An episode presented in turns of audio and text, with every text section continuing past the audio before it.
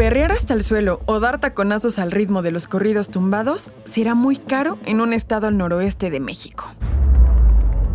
Soy Carolina Lomas y vamos con N Diario, un producto de N Podcast. No olvides seguirnos, activar la campanita de notificaciones y visitar nmas.com.mx para tener la mejor información. Este miércoles 2 de agosto, multan a los artistas que con su música denigren a la mujer en la ciudad de Chihuahua.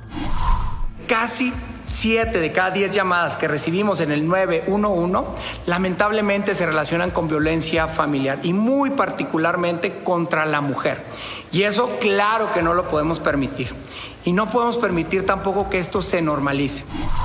Estos fueron algunos de los argumentos que compartió Marco Antonio Bonilla Mendoza, alcalde de la ciudad de Chihuahua, del por qué el ayuntamiento municipal aprobó reformar los reglamentos de justicia cívica y el de diversiones y espectáculos públicos para, básicamente, incorporar multas a quien interprete canciones que promuevan la violencia contra las mujeres y propicien su denigración, discriminación, marginación o exclusión.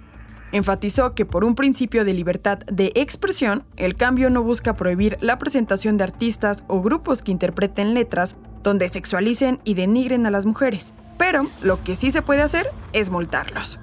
Estas sanciones van de los 674 mil pesos al millón 244 mil pesos, y lo recaudado irá dirigido a refugios de mujeres violentadas o a programas de prevención de la violencia, de restauración y de apoyo para ellas y sus hijos. Ahora, es importante mencionar que esta no es la primera reforma que el ayuntamiento de la capital de Chihuahua aprueba contra música que podría ser violenta.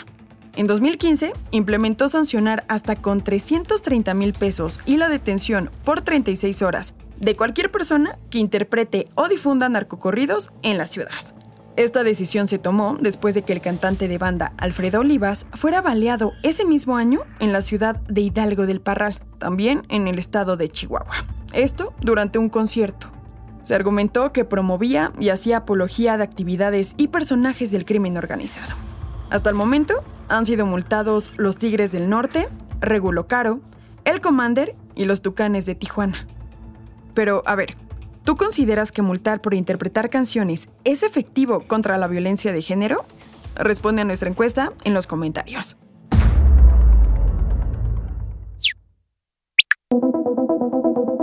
Los países del mundo tienen distintas formas de manejar la migración irregular en sus fronteras.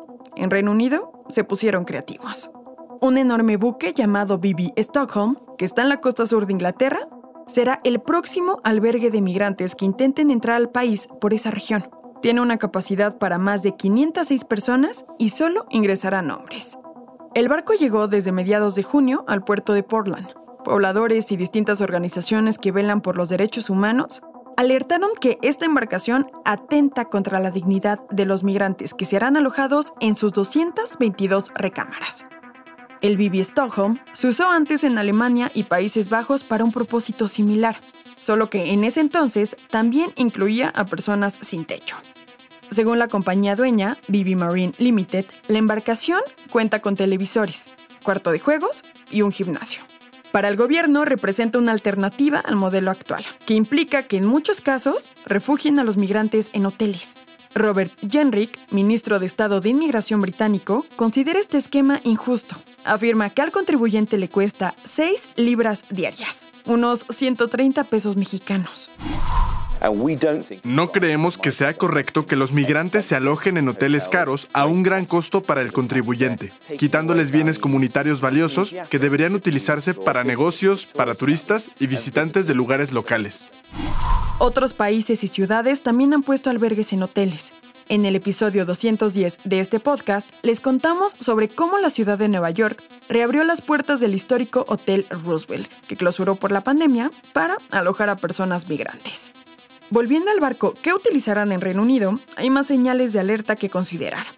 Este martes, por ejemplo, se tenían que mudar los primeros 50 solicitantes de asilo, pero tuvo que posponerse porque no se ha terminado de contratar al personal. Además, el Sindicato de Brigadas de Bomberos anunció que escribiría una carta para el Ministerio del Interior para expresar sus preocupaciones sobre la medida. Para ellos, el barco es una potencial trampa mortal en caso de que ocurriera algún incendio en su interior. Aún así, el gobierno insiste. Se espera que los primeros migrantes lleguen la próxima semana.